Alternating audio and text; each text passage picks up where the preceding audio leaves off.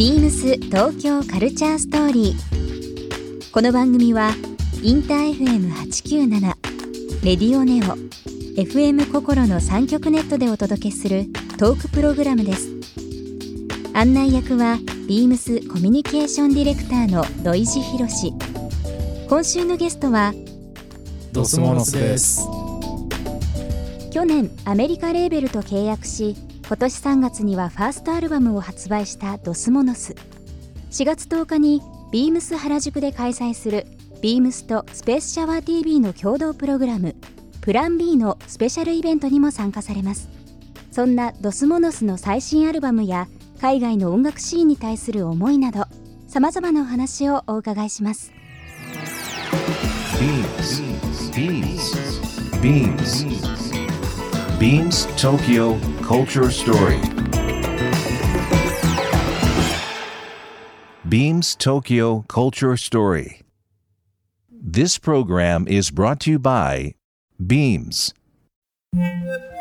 Beams ありとあらゆるものをミックスして自分たちらしく楽しむそれぞれの時代を生きる若者たちが形作る東京のカルチャー Beams 東京カルチャーストーリー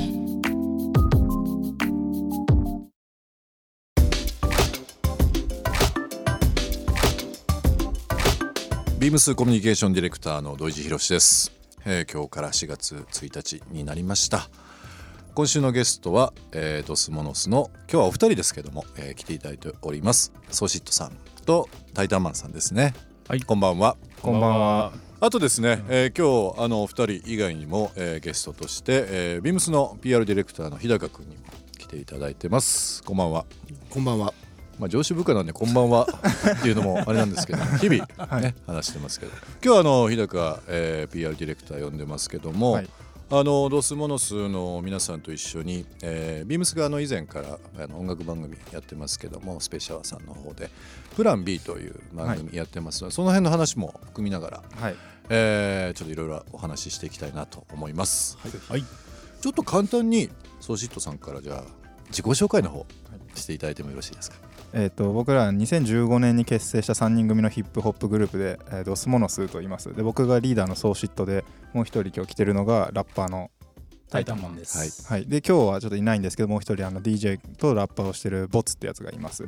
で全員3人中高3人とまあ同級生で始めたまあグループで今年ようやくアメリカのデスボマークっていう LA のレーベルと、うん。日本の BPM 東京っていうレーベルからまあ同時に3月20日にあのデビューアルバムをリリースさせていただきました「ドスシティ」ってやつでまあそれで今回 読んでいただけたということでありがとうございます。もういきなり LA のレーベルでデビューですもんね。そうですね。まあ LA まあ自分らでまずもう音源を DIY で作り上げちゃった後にじゃあこれをどっからリリースしようかっていう時に、その自分たちで見つけてきたレーベルでメールを送ってあのちょっと音源聞いてくださいって言ったら気に入ってくれたんでそのまま出すことになったみたいな感じですねソーシトさんの名前ものはい由来にも気になりますけど、あーまたちょっと今週、、はいろいろゆっくり聞きたいなと思います。ではタイタンマンさんの方お願いします。はい、えー、ドスモノスのタイタンマンと申します。僕は、えっと、ラッパーを一本でやっておりまして、えー、そうですね、まあ、今の説明にもありましたけど、中高の同級生で、そこから腐れ縁のように付き合いが続きまして、今あー、同じグループをやってるという感じですね。はい。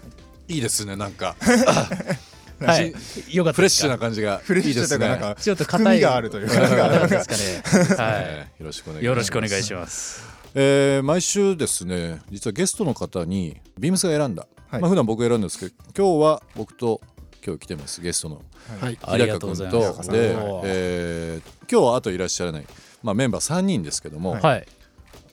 ギフトをしてます。嬉しい。嬉しいっす。オレンジの。まあ今日もそうですけど、セルジオ・タッキーのね古着の部分あー。着たりだとか、なんかっこいいドスモノスの T シャツ、はい。オリジナル T シャツを着て洋服好きなんで洋服がいいかなと思ったんですけど、まあせっかく3人個性それぞれなんで、普段選ばない3人一緒のものにしたんですよ。おー。なるほどなるほどおー。個性豊かだからこそ3人一緒のもの揃えて。なるほど。だから普段だったらこれにしようよっていう会話がはいもしかしたらないからちょっと3つ揃えても面白いのかなと思なるほど。それぞれがつけることによってうん差異が生まれるという、はい、面白い。ちょっとぜひ開けて。あいいですか？いいですか？ありがとうございます。ワクワクしません。同じものだから別にどれ選んでもいいわけですよね、こあ来ますね。やばいな。開け方で孫つくのがおおな恥ずかしい。るほど。あザ・ファットハッターっていうブランドあるんですけどうん、かっこいい。そちらのですねビームスのはい別注のものになるんですけど、はい。まあズバリハットですね。ハットですね。よーく見ていただくと、はい。はい。ハットのどこかにちょっとこう切れ切れ身っていうかありますあります。はい。一つ。ありますねここに。ねアクセントになってる。あここが。この要ははい。あのあスリットみたいになってね。バケットハットのこのつばに当たる部分ですよね。そうです。つばのところがちょっとこうハサミで切ってるような形になってるんですけどもあのかぶり方は人それぞれなのではいはいまあフロントに持ってきてもいいこのですし切れ目をフロントに持ってきてもいいし後ろでも横でもいいし。という部分でちょっと動きがあるようなものにしてます。ちょっと深めなのではい。うん。まあかぶりやすいかなと思いますからまああのソシト君髪の毛もねはちょっと長いですしはいタイタマン君もねショートヘアなんで はい。人それぞれですけどかぶりは方また変わってくるかなと思いま嬉したので。全く自分で買わないんでハットとかって。確かにね嬉しいですね。まあぜひ使っていただければ。ありがとうございます。ありがとうございます。なんかすごい。色違いなんであの喧嘩しないように後でもう一回そうですね色選び直す。俺黒がいいけどねボツ君いないですけど私と日高君が選んだものになります。ありがとうございます日高さん。えっ、と今日プレゼントさせていただきました、はい。ビームスのですねバケットハット、えーこちらの方ですけどもリスナーの方1名様にもプレゼントいたします。応募には番組最後に発表します。キーワードが必要となりますのでぜひ最後までお聞きいただければなと思います。なんかハット一つでちょっと盛り上がっちゃいましたけど。す いませんね好きなんですもんね。あまあ好きですね割ーとうんあなたは古着で。まあ僕も古着とかよく探しますね。ね服はねあの中高時代とかあのどっちかというと音楽オタクだったんであんまり服を興味なかったというかむしろなんかあんまり服に気使うより音楽掘りたいっていうか、うんうんうん。いう感じだったんですけど、うん。なんですかねだんだん面白くなってきちゃったんですかね多分服いろいろ選んだりするの。僕の横にプロがいますからね。そうですよ。ちょっとその今のトレンドも含めてですね。ぜひと音勉強楽とファッシさせてください。ョンのこの距離感っいやていうの本当に。恐れ多いです、でもこのはい。ハットは結構今シーズンいろいろトレンドでもそうですね。あるし、ううん。んまあ、ストリートがキーワードですからね、うん。ハットとか、うん。でも、まあ、今日見てても、はい。ソシト君のはい。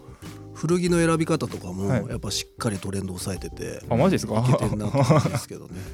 具体的にはどういうところブランドですよね、僕らの時だと古着って言ったらじゃあアメリカのなんとかかんとかってブランドが出てくるけどそこにタッキーニを持ってくる感じはうん。今っぽい。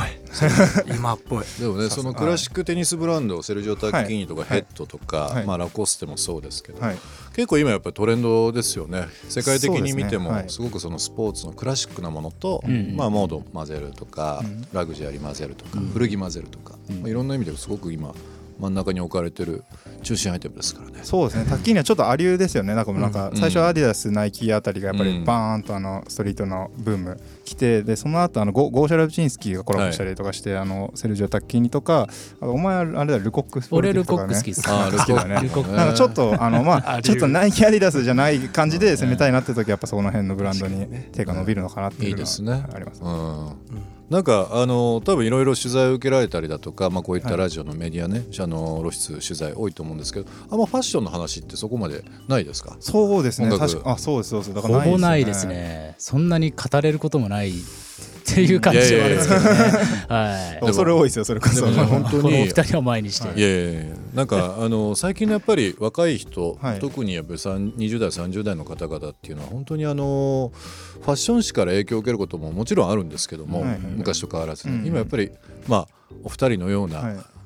いわゆるアーティストの方々の生き方とか言葉とか、で合わせてそれの人たちが選ぶ洋服、うん何食べてるとか、んなんかその暮らしとかね、うんも含めた部分っていうのがすごくやっぱり注目されてると思うので、うんぜひなんかこう洋服の話も含めて、うん。まあ、それだけでそのうん。音楽が伝わるかどうか分かりませんけども、うん。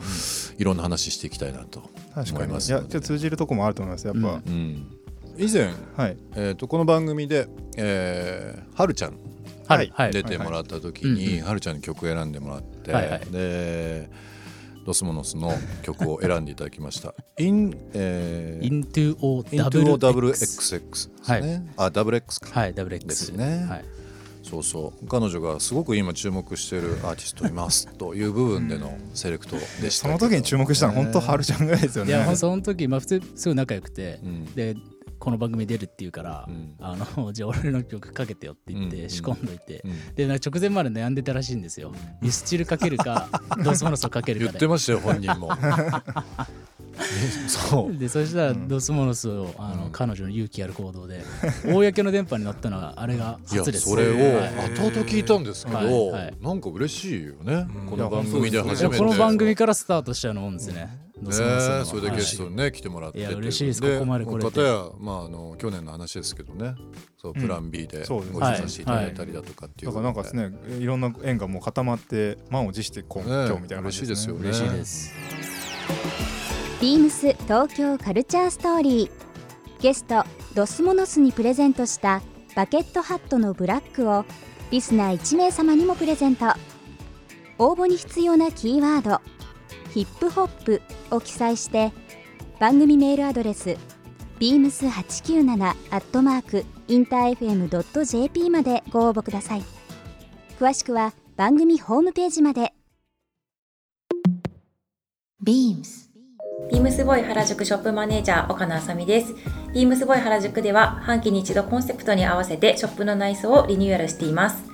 この春夏はパーフェクトプレッピーというテーマのもと、プレッピースタイルをビームスボーイらしい解釈で提案したカラフルな店内に生まれ変わりました。花柄やストライプなど様々な柄と色の調和を楽しんでいただける洋服が揃います。ぜひご覧ください。BEAMS 東京カルチャーストーリー Beams Tokyo Culture Story. This program was brought to you by Beams.